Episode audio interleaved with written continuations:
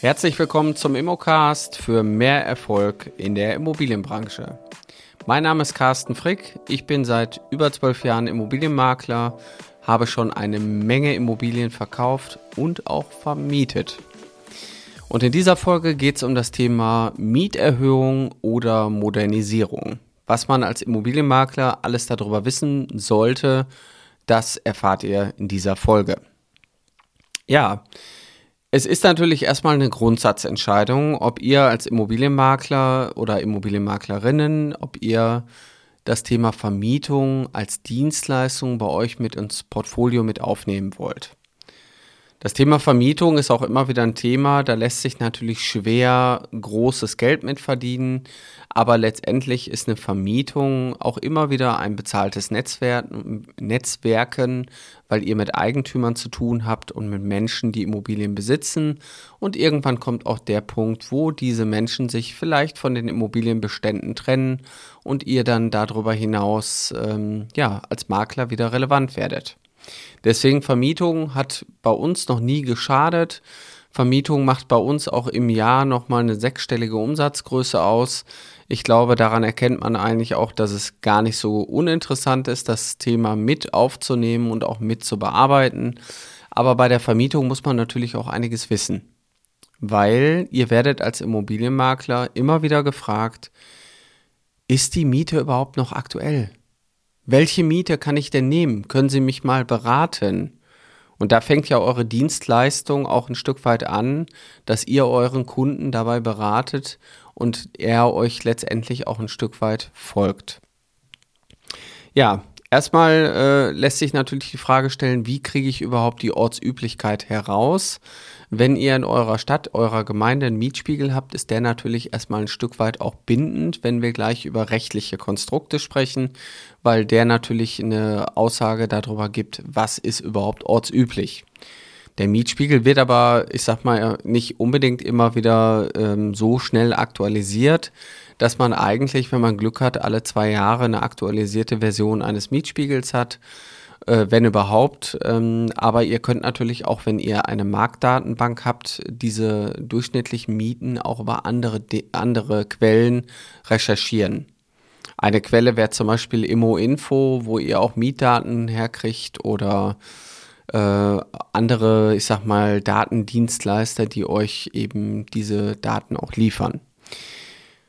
Ja, jedes Gebiet, jeder Stadtteil hat unterschiedliche Präferenzen und auch Begehrlichkeiten und Angebot und Nachfrage regiert sicherlich auch ein bisschen den Preis und ich glaube, ihr als Profis vor Ort, ihr wisst natürlich viel, viel mehr, wo und wie äh, sich äh, bei euch wohnen lässt und welche Lagen auch begehrt sind. So, und wenn ihr natürlich das Thema Vermietung macht, dann sollte man auch ein Grundwissen zum Thema Mietrecht haben, weil ihr ja Verträge erstellt, zumindest für den Eigentümer. Ich würde euch auch hier immer empfehlen, fangt bitte nicht an, euch eigene Verträge zu bauen, sondern äh, greift auf Formularverträge von Anwälten zurück, die das tagtäglich machen, die auch die äh, aktuelle Rechtsprechung immer wieder aktualisieren. Somit habt ihr letztendlich die Sicherheit, dass die Verträge keine Haftung in eure Richtung ausschütten und äh, auf der anderen Seite hat ein Vertrag, der von Haus und Grund kommt, natürlich auch irgendwo ein Stück weit einen öffentlichen Glauben. Das heißt, der Mieter, der bei euch ähm, den Mietvertrag unterschreibt, der wird diesen Vertrag weniger hinterfragen, als wenn er einen handgeschriebenen, eigenen, ausgedruckten Mietvertrag vorsieht. So, Mieterhöhung, wie funktioniert das ganze Thema? Ähm, generell muss man sagen, eine Miete darf nie äh, oder muss erstmal zwölf Monate unverändert sein und kann dann eben, man kann dann als Eigentümer ein Erhöhungsverlangen stellen. Das Erhöhungsverlangen richtet sich ein Stück weit, also es muss begründet werden und meistens mit der ortsüblichen Miete. Also man kann bis zur Ortsüblichkeit erhöhen und äh, diese muss halt begründet werden, wie eingangs schon gesagt, über einen Mietspiegel oder eben auch über Referenzdaten. Diese Referenzdaten muss man aber auch belegen können. Also die sogenannte Vergleichsmiete muss herangezogen werden und dann kann man sein Erhöhungsverlangen begründen. Der Mieter hat jetzt in diesem besonderen Fall auch noch ein Sonderkündigungsrecht. Er könnte quasi auch schneller eben aus der Wohnung ausziehen, weil spätestens nach drei Monaten nach Zustellung des Erhöhungsverlangen würde dieses dann auch greifen, wenn alles richtig gestellt ist. Also das ist schon mal eine Möglichkeit, eine Miete zu erhöhen. Grundsätzlich, was passiert in der Praxis? Viele erhöhen ihre Miete natürlich bei Neuvermietung. Dann spricht man nochmal, ist die Miete aktuell? Ich würde gern die und die Miete haben und dann aktualisiert man die Miete. Das ist auch ein üblicher Fall, ganz gängig. Das heißt, da müsst ihr ein bisschen aufpassen, wenn ihr für Eigentümer öfter vermietet und der Eigentümer ruft euch an und sagt, äh, ja, Herr Frick, können Sie meine Wohnung in der Hauptstraße wieder vermieten? Ihr habt die noch in der Datenbank, bitte klärt erstmal ab, zu welchen Konditionen. Wenn ihr die vor vier, fünf Jahren das letzte Mal vermietet habt, dann heißt das nicht, dass sie zu den gleichen Konditionen weiter vermietet wird. Ja, der zweite, die zweite Möglichkeit wäre, so eine Art äh, Autopilot in den Vertrag einzubauen, weil ihr könntet ja auch bei also privaten Wohnraum, nicht preisgebundenen Wohnraumverträgen, also ganz normalen Mietverträgen, kann man ja eine sogenannte Staffelmiete einbauen oder auch eine Indexmiete. Das heißt, ähm, wir können bei einer Staffelmiete eben sagen, äh, was soll jedes Jahr mit der Miete passieren, um welchen Wert soll die erhöht werden, soll die prozentual erhöht werden oder soll die dementsprechend ähm, mit einem Geldbetrag erhöht werden.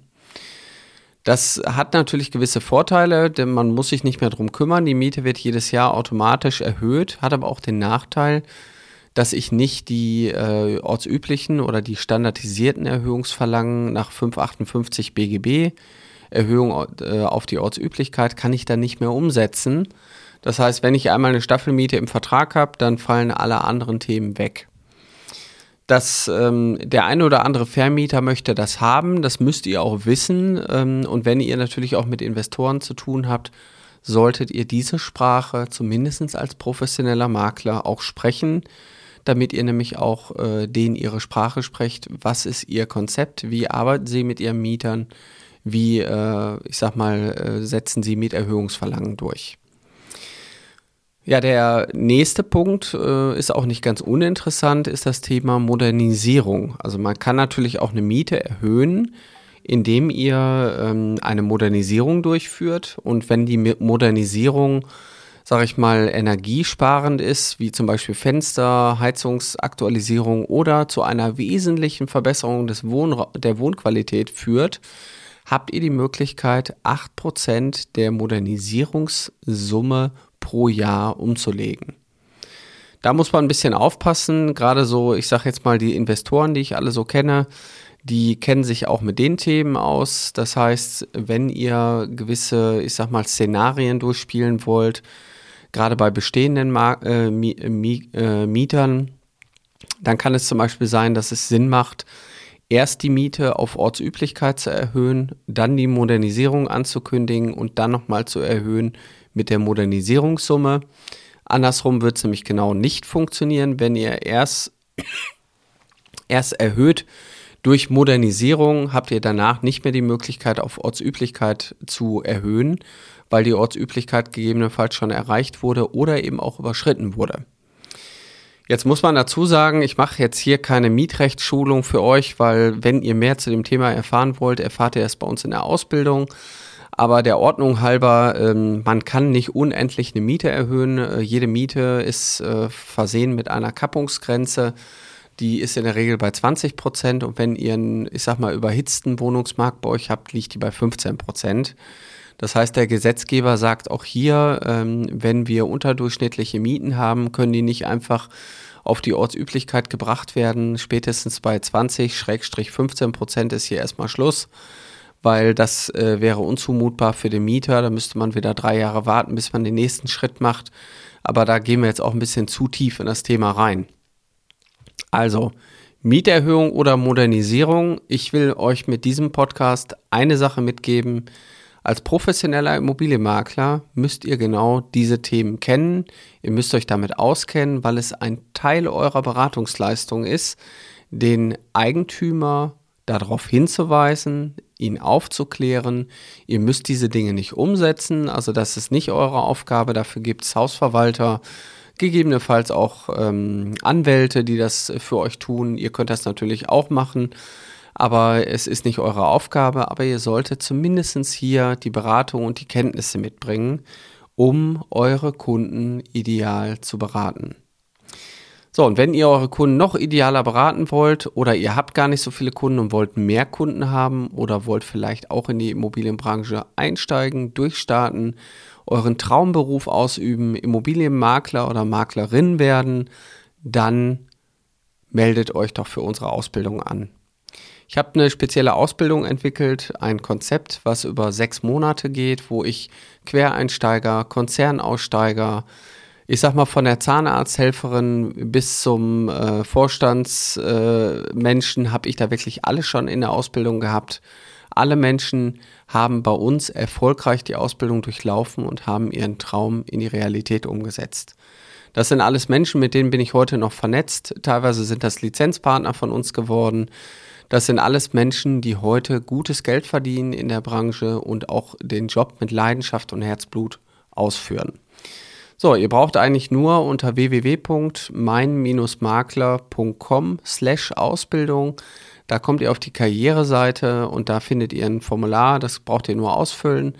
Und äh, dann nehmen wir Kontakt mit euch auf, führen ein persönliches Gespräch und ich finde es immer wieder spannend, auch diese Gespräche zu führen, weil ich habe gestern Abend noch ein Gespräch mit jemandem geführt, der Unternehmer ist, der ein Modegeschäft hat, eine Eisdiele betreibt und äh, mit Versicherungen jetzt angefangen oder mit Finanzierungen angefangen hat und jetzt auch in die Immobilienbranche einsteigen möchte. Und ich sag mal, das ist immer wieder spannend, auch von euch was zu erfahren. Und deswegen freue ich mich jetzt schon, wenn ihr euch anmeldet und wir persönlich unser Gespräch haben.